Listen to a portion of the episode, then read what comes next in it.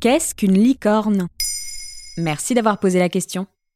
Une licorne est une jeune entreprise du secteur des nouvelles technologies créée il y a moins de 10 ans et qui est valorisée au moins 1 milliard de dollars avant son entrée en bourse.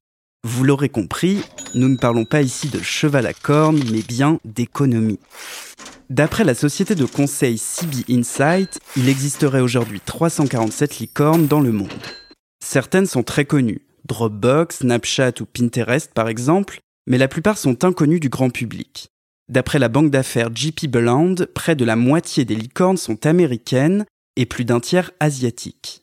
L'Europe, elle, accueillerait 16% de ces entreprises prometteuses. En France, il y a quatre licornes bien connues, dont la plateforme de streaming Deezer, sur laquelle vous écoutez peut-être ce podcast. Il faut y ajouter le site de covoiturage Blablacar et le site de vente en ligne venteprivée.com. Depuis mars 2019, une nouvelle entreprise française a rejoint le clan des licornes. Doctolib, une plateforme qui permet de prendre des rendez-vous médicaux en ligne.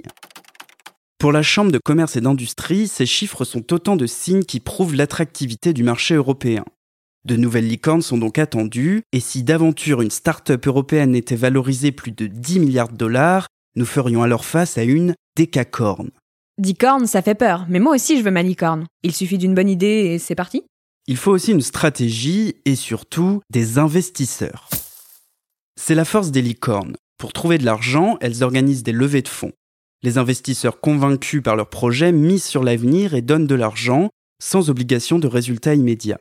À long terme, par contre, lorsque l'entreprise est vendue ou introduite en bourse, ils récupèrent un retour sur investissement. Et si l'entreprise vaut plus d'un milliard de dollars, j'imagine qu'ils deviennent très riches. Eh bien, pas toujours, justement. La valeur d'une licorne est calculée selon de nombreux critères, mais cela reste une estimation.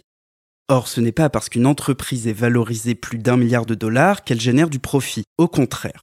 Selon l'étude JP Belland, 40% des licornes ne seraient pas rentables. Parfois, au moment de leur entrée en bourse, elles perdent de la valeur.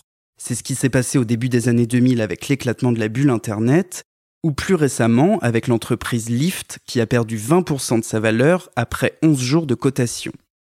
Les licornes éblouissent et disent à quel point les nouvelles technologies peuvent être rentables.